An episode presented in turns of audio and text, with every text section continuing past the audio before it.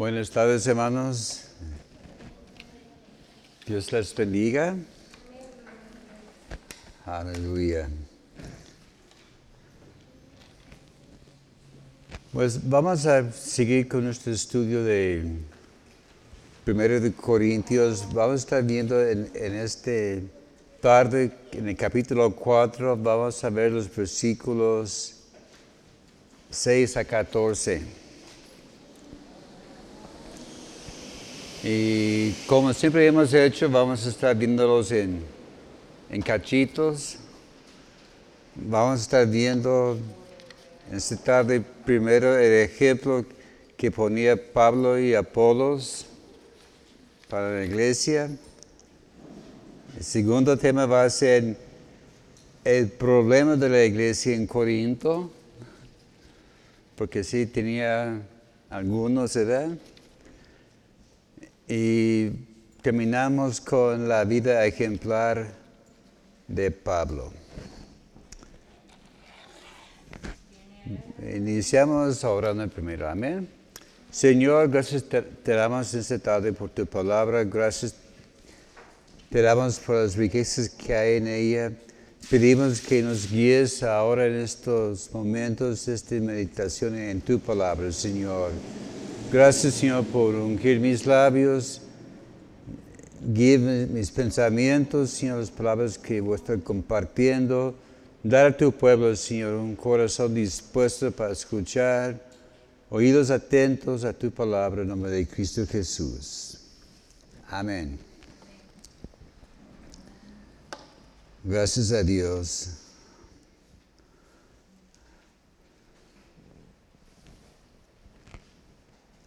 Como dice, el, tema va a ser el ejemplo de Pablo y Apolos, ellos siendo como los dirigentes, Pablo el fundador de la iglesia y Apolos como su, um, su asistente. Ellos estaban poniendo el ejemplo para ellos, ¿verdad? Dice, haz como, como yo digo, ¿verdad? Pablo bebía y Apolos, Apolos también, vidas ejemplares. Pero que, como hemos visto en nuestros estudios de, de Corintios, apenas aquí estamos en el, en el capítulo 4, nos queda hasta 16. Hemos visto que allá en esta iglesia había uno que otro problema, ¿verdad? Si alguien dijera, ¿quieres ser pastor de la iglesia de Corinto? ¿Hay algún voluntario? Yo que, que, no, ¿verdad? Porque a veces hay necesidad de hacer algún cambio de pastor por X circunstancia y a veces buscamos, a ver, ¿quién es el voluntario, verdad? Y algunos dicen, ¿sabes qué? Allá, allá no voy porque hay tanto problema que, que hay en este lugar. Hace 15 días estamos viendo acerca de que somos templo del Espíritu Santo. Vimos la importancia de, de cuidar nuestro tiempo, ¿verdad? Nuestro templo, nuestro cuerpo. Y vimos, yo creo que con algo de claridad, cuando Pablo hablaba de templo del Espíritu Santo, no estaba hablando de los muros alrededor de, de nosotros. Es un edificio nomás, no tiene mucha importancia. Va a llegar el momento que llegue su fin, ¿verdad? Pero estaba hablando de cuidar a este cuerpo que tenemos.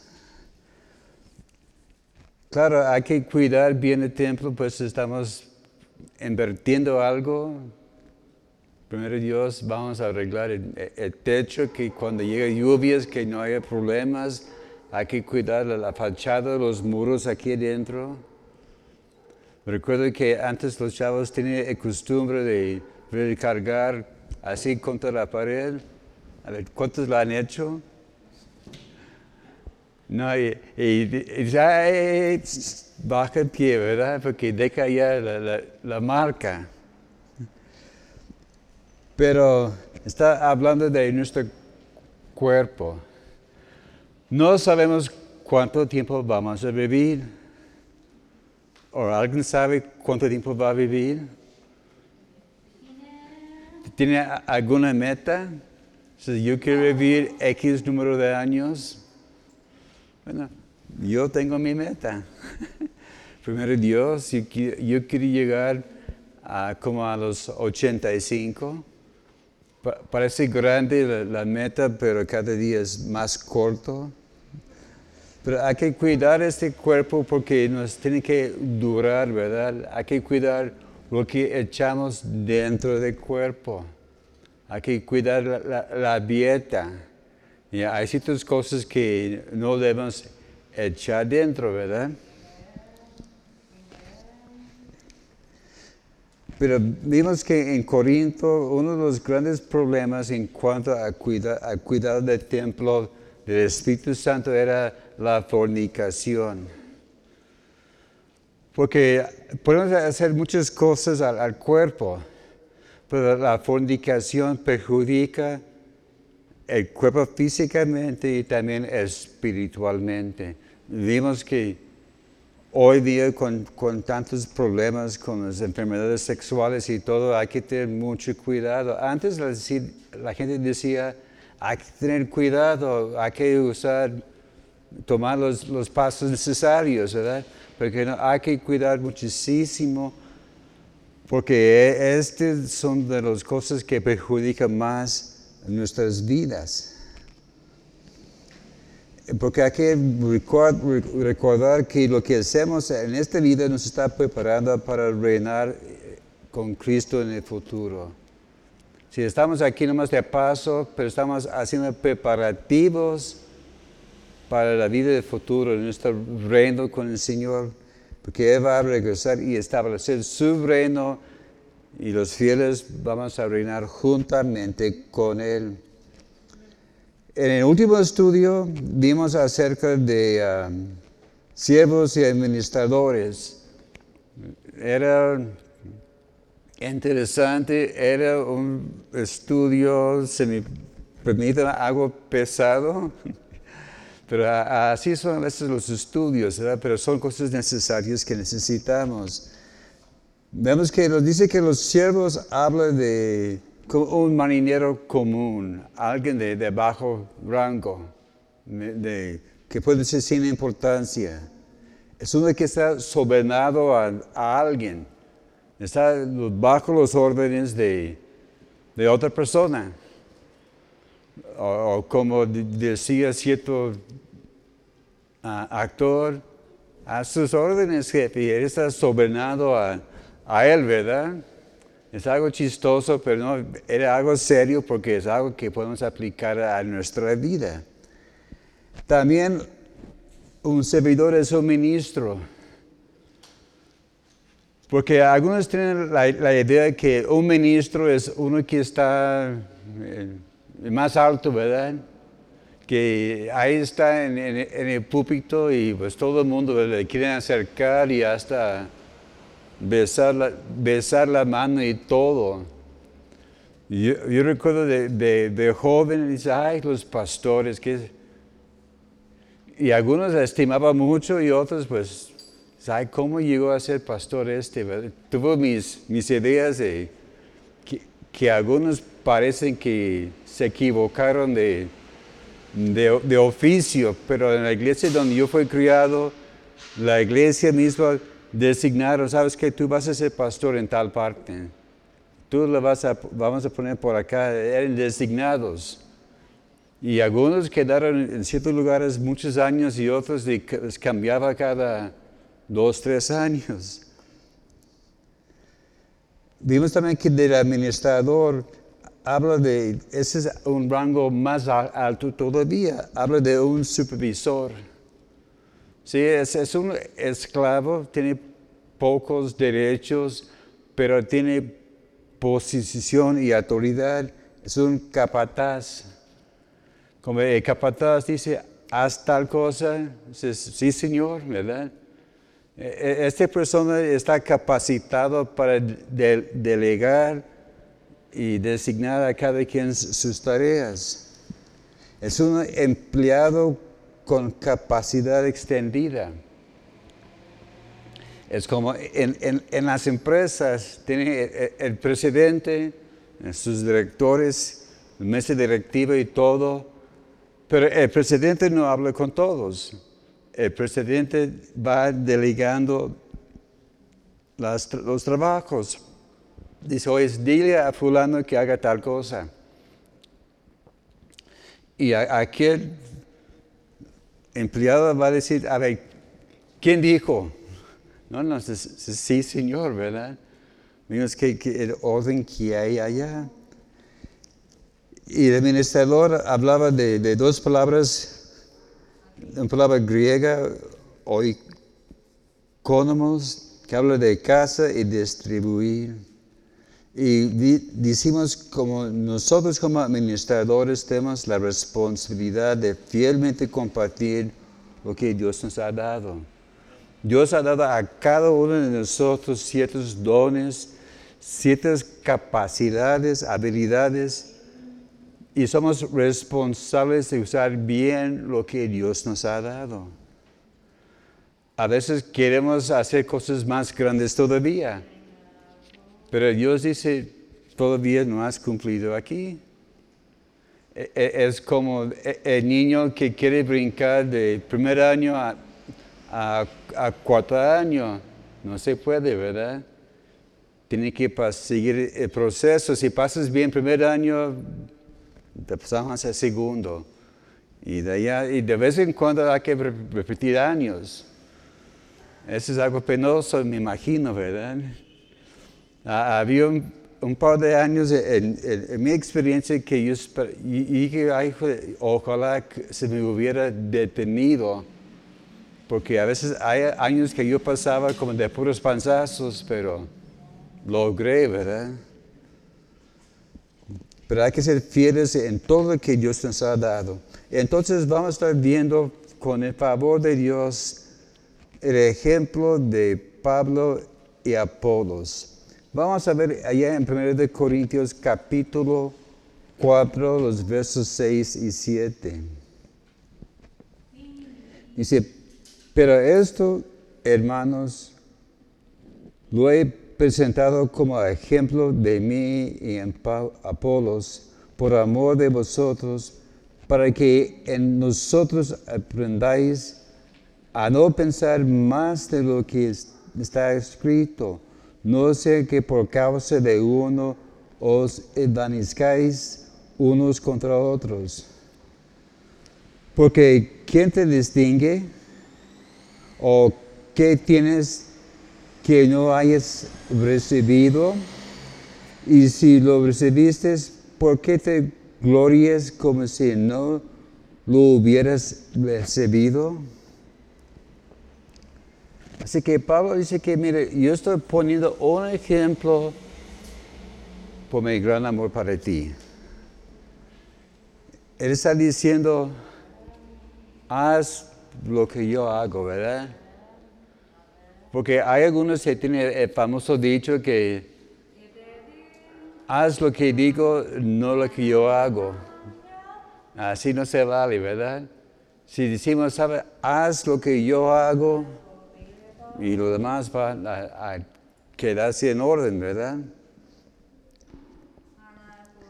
También Pablo dice que no debemos pensar más de lo debido.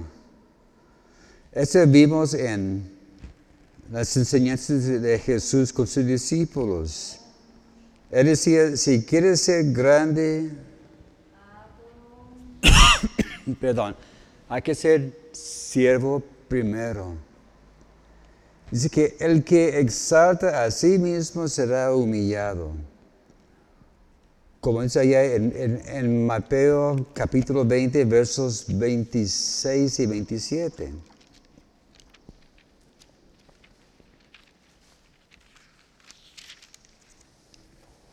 Mateo 20, 26, 27. Mas entre vosotros no seréis así, sino que el que quiere hacerse grande, entre vosotros será vuestro servidor. Y el que quiere ser el primero entre vosotros, que sea vuestro siervo. También Pablo estaba diciendo a los corintios que no deben ser vanidosos. Dice que no envanezcáis unos coto- contra otros. En la Reina Valera antigua dice, hinchaos por causa del otro, el, el uno contra el otro. Las Biblias de América dice se vuelve arrogante a favor de uno contra el otro. En la Biblia, la nueva versión internacional dice que ninguno de vosotros podrá envanecerse de haber favorecido el uno en perjuicio de otro. Vemos que los mayores problemas allá en la iglesia de Corinto era el orgullo. Todos querían ser el mayor, quería ejer- ejercer su influencia sobre lo- los demás. Y había muchos que pensaron, ¿sabes qué? Yo soy mejor que, que fulano. Si, si quiere ver quién es el mejor, pues mira nomás hasta hacia mí, ¿verdad? Yo soy el mejor de todos. Y e- ellos estaban dando palmadas a sí mismos. Mira, yo soy, yo soy el, mero mero. Pero re- recordamos los ejemplos de Jesús y sus discípulos. Recordamos que una vez había un tiempo que Jesús estaba con sus discípulos, estaban viajando de un lugar a otro, platicando en el camino y a veces me, me pongo a pensar, ¿cómo era este grupo? ¿Eran los, los doce todos juntos alrededor de Jesús? Porque había otros también que seguían a Jesús, eran nomás doce, había multitudes. Pero había una vez que ahí estaban platicando, llegaron a tal lugar y Jesús les hizo una, pregunta. Oye chicos, ¿de qué está hablando? Y de repente se callaron, no dijeron nada. Y Jesús dijo, ah, ¿sabes qué? Si quieres ser grande, que sea el siervo. Porque dice que ellos estaban platicando entre sí, a ver, ¿quién es el mayor? ¿Quién es el más importante? ¿Quién tiene más influencia en este grupo? O también el ejemplo de Juan y, y Santiago, que una vez se acercaron a Jesús cuando iba rumbo a Jerusalén y dijeron, Señor, Señor, te queremos pedir un pequeño favor, una pequeña petición. Pues dime. A ver, queremos que uno esté a tu derecha y otro a tu izquierda allá en tu reino. Y Jesús, ah, ¿sabes lo que está pidiendo? Y ellos, pues "Eh, sí, sí, sí, sí podemos. Pero como, como yo he mostrado, Jesús va a estar a la diestra del Padre, ¿verdad? Y si aquí, está el, Padre y a su diestra ahí está Jesús. Entonces, ¿quién va a la izquierda de, de Jesús? El Padre, ¿verdad? Entonces, alguien de los dos estaba tratando de quitarse el lugar de Dios, ¿verdad? Así que ellos tenían equivocados el concepto de la grandeza. También en Lucas capítulo 9, versos 51 a 56, vemos aquí la historia cuando Jesús y sus discípulos estaban viajando y llegaron a un pueblo de los samaritanos y los samaritanos no les quería atender. Y otra vez Juan y Santiago, Señor, ¿quieres que mandamos que caiga fuego sobre ellos como Elías? Y Jesús dijo, ¿no saben de qué espíritu son? Si ellos, que no nos caiga el 20 en cuanto a qué es la grandeza y ser siervos, ellos querían mandar y, y acabar con los que estaban en medio de ellos. Vemos también en, nuestra lectura que Pablo las hacía algunas preguntas allá en, el capítulo 7. Dice, ¿quién te distingue? ¿Qué tienes que no hayas recibido? ¿Por qué te glorias como si no lo hubieras recibido? Así es, Pablo dirigiéndose a la iglesia, no está hablando a paganos, está hablando de creyentes. Como la pregunta, ¿quién te distingue? En la Biblia, la palabra de Dios para todos dice ¿quién ha dicho que tú eres mejor que los demás? Así es. También en, la pregunta, ¿por qué te glorias?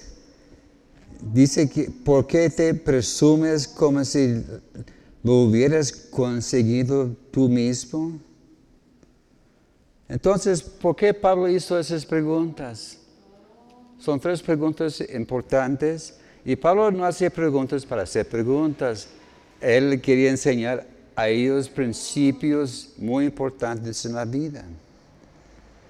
Primero, Pablo quiso decir a los creyentes corintios que no había diferencia entre ellos y los demás, sino que todos los hermanos eran iguales. Así que para Dios todos somos en el mismo plano, somos igualitos, no hay unos más preferidos que otros.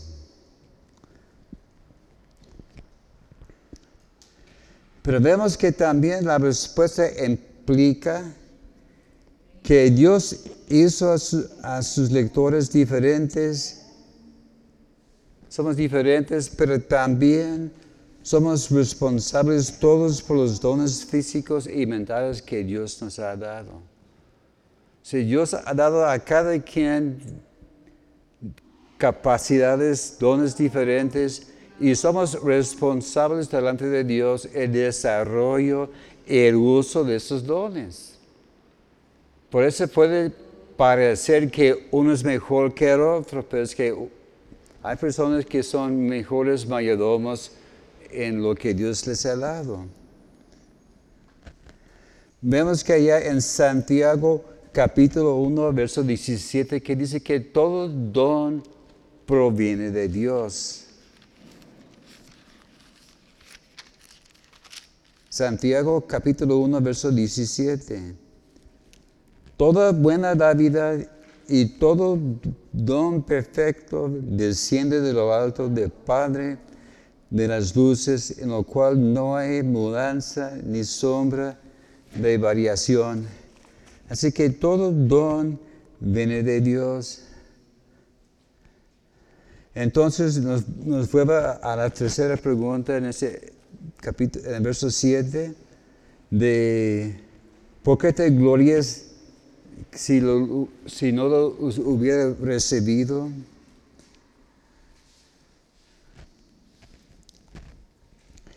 Vemos que había ese grupo, ese puñito de hermanos allá en Corinto que se sentían superiores a los, a los otros y necesitaba que Pablo los recordara que la gracia de, Dios excluye todo mérito y logro humano. Así que la gloria de Dios, la gracia de Dios no es por algo que nosotros hemos hecho, no es por mérito propio o por ser más guapos que, el otro, es por gracia, es, don de Dios. Vemos que un don natural es aquel que es incondicional y no ganado. Dios ha dado a algunas personas ciertas capacidades. Algunos dicen que no, él sobresale en, tal parte, en, tal campo. Es porque Dios le dio la habilidad de hacer esto, ¿verdad? Como es, ah, como quisiera tocar como fulano. Bueno, es que Dios le, dio este don, ¿verdad? Algunos tienen que esforzarse mucho para aprender a, a tocar ¿verdad? Algo sencillo, ¿verdad? Y hay unos que nacen con la habilidad de hacer mágico con los instrumentos. Vemos allá en Romanos capítulo 11, verso 6. Romanos capítulo 11, verso 6. Y si por gracia ya no es obras, de otra manera la gracia ya no es gracia. Y si por obras ya no es por gracia, de otra manera la obra ya no es obra. Vemos que la, gracia y las obras es, es como mezclando agua y aceite. ¿Qué pasa si tienes aquí un frasco y echamos aquí agua y aceite? ¿Qué, va a pasar?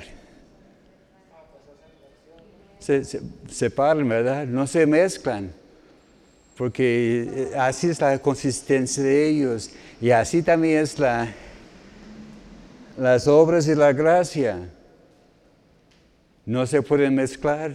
Todo es porque es obra de Dios en nuestra vida. Así que Dios da a la gente lo que no puede ganarse por sí mismo. Las dones que Dios te ha dado es por su amor y su gracia. Así hay que recordar mucho esto. Ok, vamos a ver ahora la segunda parte, el problema es muy extenso. El problema de la iglesia en Corinto, allá en, el versículo 8 de 1 de Corintios capítulo 4. Ya estáis saciados, ya estáis ricos. Si nosotros reináis y ojalá reinases para que nosotros reinásemos también juntamente con vosotros. Lo, lo que pasa aquí es que la iglesia se hizo autosuficiente en su modo de pensar. Pensaron que nosotros solo lo podemos. Primero dice que ya estáis saciados. En la nueva versión internacional dice que ya tienen todo lo que desean. En la Reina Valera Antigua dice, ya estáis hartos. Me hizo interesante esta palabra, hartos. Ese habla de empacar y llenar completamente. Estar totalmente satisfechos. Hazte cuenta uno cuando sale del de, la buffet allá en, tal lugar, ¿verdad? Cuando uno va a, a, un restaurante, pues come un poquito y ya, ¿verdad? Pero al buffet, a ver, ¿cuántas veces pasa allá el, plato por la, comida? Bueno, hay los dejo de tarea, ¿verdad? Había veces cuando yo he ido a, esos buffets y luego me, salgo arrepentido. Pero así e, es, la palabra de ser satisfechos, que estar llenos a tope, ¿verdad? También en la versión Dios habló hoy, dice, al parecer ustedes ya son ricos. Y la Biblia de, la, palabra hispanoamericana dice, con que ustedes ya están satisfechos. Es que ellos están diciendo, ¿sabes qué? Es, ya tenemos lo que necesitamos. Estamos ya saciados. Dice que otro asunto, ya estáis ricos. En la Biblia de las Américas dice, ya os habéis hecho ricos. En la nueva versión internacional dice, ya se han enriquecido. En la Biblia Dios habla hoy, tienen todo lo que pueden desear. Dice que, ¿sabes? Ya tenemos todo lo que necesitamos y cómodos y ya con los brazos cruzados y satisfechos. ¿Qué más nos hace falta? También Pablo estaba exhortándolos que están reinando, pero sin ellos, sin Pablo y, sus compañeros. En la Biblia de las Américas dice, ya habéis llegado a reinar sin necesidad de nosotros. También la nueva versión internacional han llegado a ser reyes y esto sin nosotros. La versión Dios habla hoy, se sienten como reyes que nadie necesita de nosotros. La Biblia, la palabra hispanoamericana, ya ha alcanzado la realeza sin contar con nosotros. Pero vemos que estaban equivocados. Pensaron que llegamos, logramos todo lo que tenemos por nuestros propios esfuerzos. Y ya, ya yo lo puedo hacer solo, ¿verdad? Es como, como los niños que les enseñar a hacer tal cosa. yo sé hacerlo. A veces queremos enseñar al niño cómo agarrar el lápiz, ¿verdad? Y lo, agarra así, no, así no y tratamos de, cambiar la mano o, cambiar la modo de hacer las cosas y bien obstinado. No, no, no, a mi modo. Así eran los corintios, obstinados en, su modo de pensar. Como, como dijo Pablo al final del versículo 8, Ojalá renaces para que nosotros renazamos también juntamente con, con ustedes. Pablo quería compartir el reinado junto con ellos. Como dice en, la nueva versión internacional, ojalá fueran de veras reyes para que también nosotros reináramos con ustedes. La Biblia, Dios habla hoy, ojalá fueran reyes de verdad, para que nosotros tuviésemos parte en su reinado. La Biblia, la palabra hispanoamericano, ojalá fueran ciertos para que compartí con ustedes esta realeza. Entonces hay que ver por qué tuvieron este modo de pensar equivocado. Pablo sabía que estaban equivocados, pero ellos no. Y vamos a ver el por qué. Primero, porque ellos dijeron que estamos ya satisfechos y ricos. Tenían la idea que ya estaban ya sentados reinando en, un reino que, que no existía. Y vemos las claves. Pablo dijo, ustedes ya piensen que está reinando. Y lo han hecho, según ustedes, sin nuestra ayuda. Y así dejaron la impresión que ya no hacían falta conocer más. Pensaron, ¿sabes qué? Ya sabemos todo lo que hay que saber. Ya llegamos al, al máximo. Ya, salimos de la prepa y ya estamos listos para conquistar el mundo. Y por, desgracia, eso pasa con, muchas personas. Piensan cuando salen de la escuela que ya, saben todo, ¿verdad? Pero la, realidad es que apenas están empezando, ¿verdad? A conocer las cosas. Otra clave de sus errores que no tenían ya hambre y sed de justicia. Dice que estaban satisfechos. Pues no hay más que, que saber. Vamos a dejar la Biblia y a ver dónde llegamos. Pensaron que habían llegado a la barca de excelencia. Estamos ya en el cima del mundo no hay más No hay nada más allá de donde estamos. Estamos los, los conquistadores. Y algunos pensaban que por, uh, por medio de otros maestros, otros discípulos o otros apóstoles que habían obtenido todo lo que necesitaban en la vida. Diciendo, ¿sabes qué dices? Estamos a tope. Pero la cosa es, no estaba tomando en cuenta su padre espiritual, que es Pablo, ¿verdad? Ellos pensaron que no, a Pablo ya no nos hacía falta.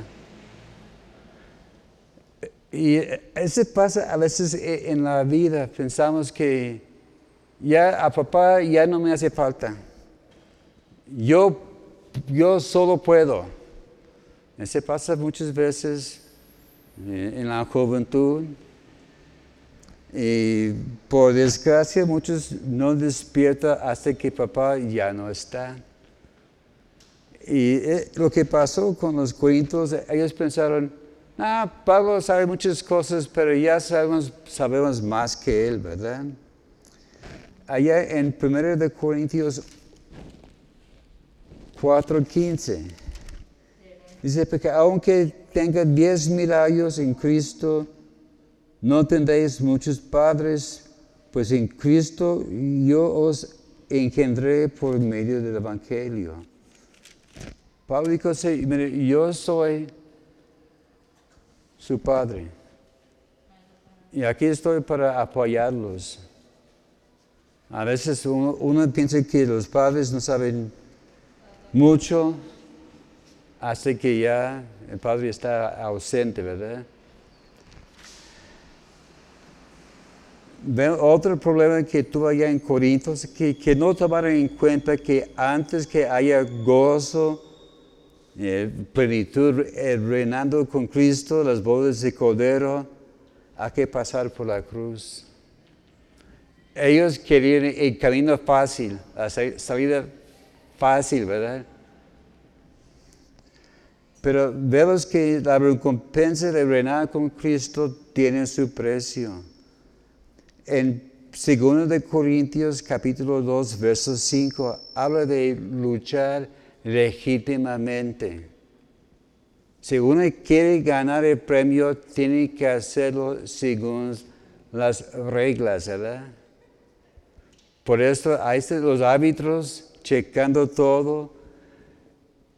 En, los juegos ahí están los árbitros y luego uno dice fuera de lugar, ¿verdad? O, un, un, foul y uno no está de acuerdo.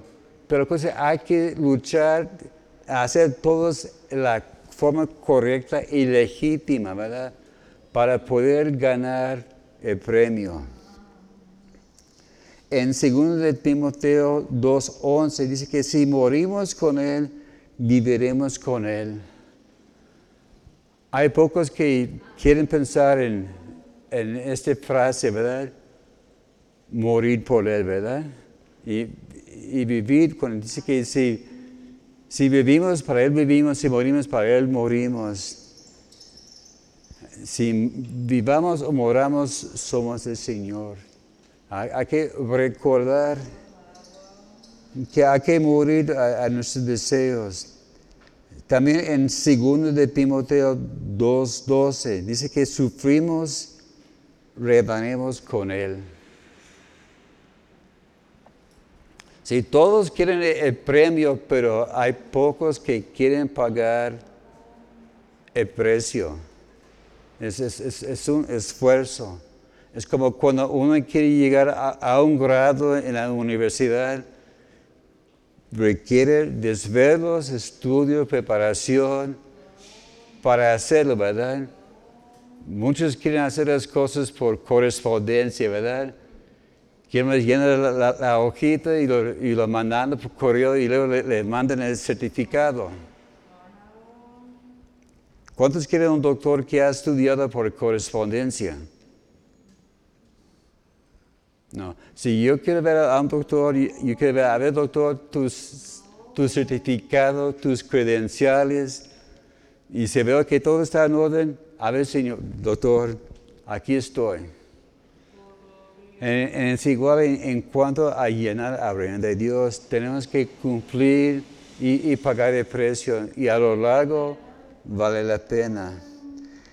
Tenemos el ejemplo de la, iglesia de la Odisea en Apocalipsis 3, 17. Apocalipsis 3, 17. Porque tú dices, soy rico y me he enriquecido y ninguna cosa tengo necesidad y no sabes que tú eres un desaventurado, miserable, pobre, ciego y desnudo. Es que esta iglesia de la Odisea recibió la reprensión más fuerte de las otras iglesias. Porque ellos decían, ¿sabes qué? A mí no me hace falta más cosas. Tengo todo lo que necesito. Pero el Espíritu decía a esta iglesia, ¿sabes qué? Son pobres, desnutridos, desnudos y no saben cómo andan. Así que este fue el problema allá de, de Corinto, ¿verdad? Que hacía, había un mal entendido en cuanto a los errores en su modo de pensar.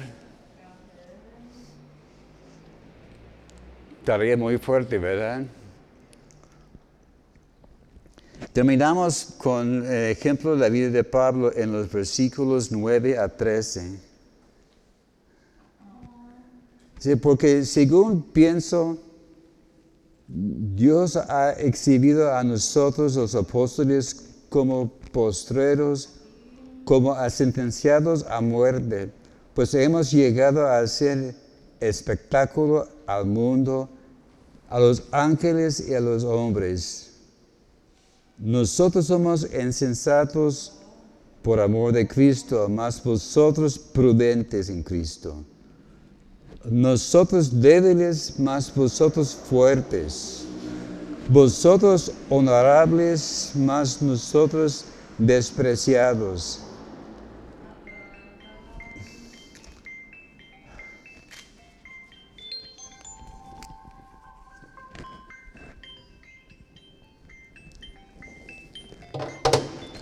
Disculpe esos anuncios no solicitados que hasta esta hora padecemos hambre, tenemos sed, estamos desnudos, somos abofeteados, no tenemos morada fija. Nos fatigamos trabajando con nuestras propias manos, nos maldicen y bendecimos, padecemos persecución y lo soportamos. Nos difaman y rogamos, hemos venido a ser hasta ahora como la escoria del mundo, el desecho de todos. Pablo estaba diciendo que nosotros, los apóstoles, nos están exhibiendo. Digamos que los, apóstoles, muchos dicen, ay, los más grandes, ¿verdad? Los, los cinco ministerios apóstoles, profetas y evangelistas, pastores y maestros, y un no, el apóstol es el, la crema el, el, más picudo, el mejor de todos. Pero dijo Pablo que somos los postreros. Pero vemos que, como dijo Cristo, los primeros serían los últimos. Dice que Pablo que somos hechos espectáculos. Sí, ese que se quiere la atracción principal en los teatros allá en, Roma, cuando iban a, a a los cristianos, los apóstoles eran los primeros, los más importantes, y eran los últimos en morir. Es como en un evento, una función de box, dice el, principal va a ser fulano de tal, ¿verdad? Porque en esas noches siempre tienen varios eventos, ¿verdad? Son cuatro, cinco, quién sabe cuántos eventos. Empiezan temprano en la noche, como las seis, siete, o quién sabe qué horas. Pero no, yo quiero ver al Canelo. Sí, lo vas a ver. Al final, tiene que quedarse hasta como las diez y media o once de la noche o más tarde todavía, ¿verdad? Pero hay gente que dice, ¿sabes qué? Yo, pagué, yo, me, yo voy a quedar hasta el final, porque ahí está el, el mero bueno. Y ese fue también lo que pasó con los, los apóstoles, los, los, discípulos más importantes. ¿Sabes qué? Tú eres la atracción principal, tú vas al último. Ahí están todo ese tiempo esperando que llegara su hora. Porque la gente esperaba, porque ellos querían ver el sufrimiento. Porque al final, el final es lo mejor según el mundo, ¿verdad? Y, vemos aquí los, contrastes en, en el versículo 10 nos consideran insensatos, pero ustedes son los prudentes. Nos consideran débiles, pero ustedes son los fuertes. Nosotros somos despreciados, pero ustedes son los honrados.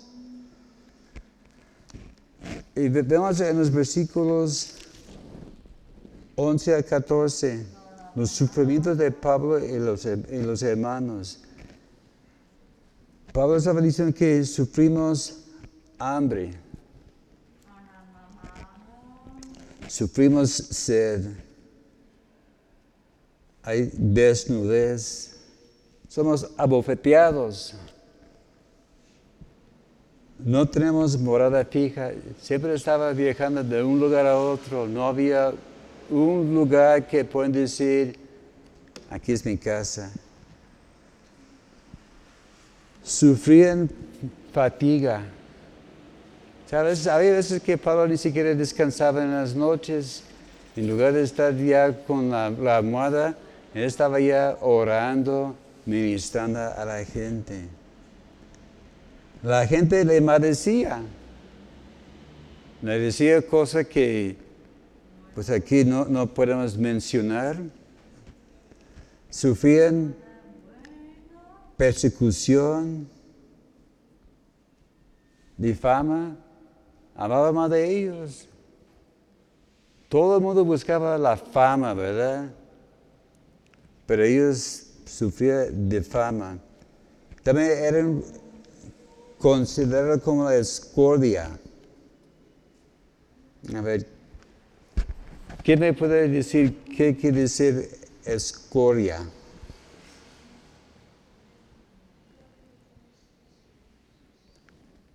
Bueno.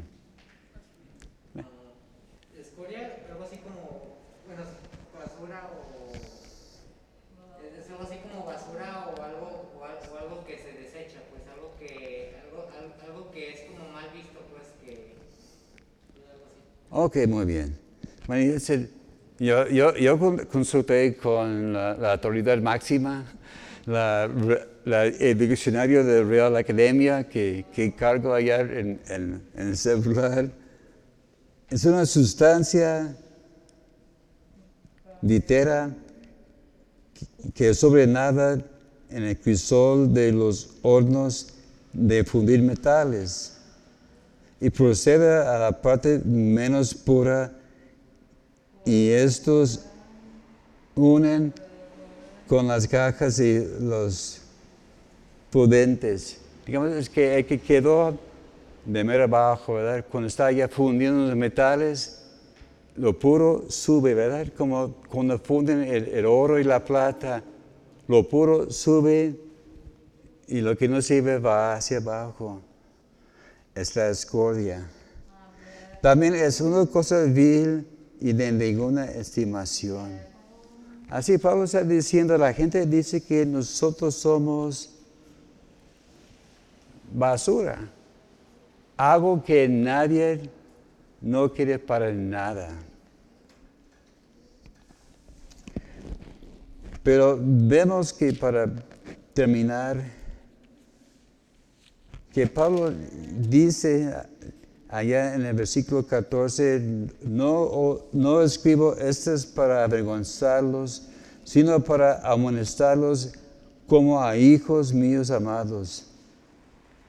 Pablo no estaba diciendo estas cosas para que la gente se agachara la cabeza y diciendo, ay de nosotros, ay de Pablo, cómo sufre. Dice que era para animarlos. En Romanos capítulo 8, ahí donde estuvimos hace ya bastante tiempo, versos 35 a 39. Dice que no, ¿quién nos separará del amor de Cristo? Tribulación, angustia, persecución, o hambre, desnudez, o peligro de espada.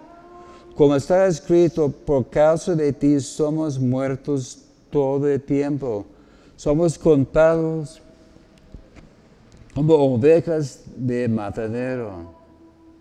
Antes en todas estas cosas somos más que vencedores por medio de aquel que nos amó. Por lo cual estoy seguro que ni la muerte, ni la vida, ni ángeles, ni principados, ni potestades, ni lo presente, ni lo porvenir, ni lo alto, ni lo profundo, ni ninguna cosa criada nos podrá separar del amor de Dios que está en Cristo Jesús, Señor nuestro. Pablo está diciendo aquí a los romanos, no hay nada ni nadie, ninguna cosa nos puede separar del amor de Cristo. Y Pablo estaba diciendo lo mismo, pero con otras palabras aquí a, los corintios, ¿verdad? En 2 de Corintios capítulo 11, versos 23 a 33, es un resumen, Pablo estaba diciendo otra vez a la iglesia de, los Corintios todo lo que había sufrido, que había sido golpeada tantas veces, recibido los 30, y 40 menos unos golpes, como tres, cuatro veces, fue apedreado, náufragos, y él decía un montón de cosas que había sufrido. Pero él decía, es todo para la gloria de Cristo.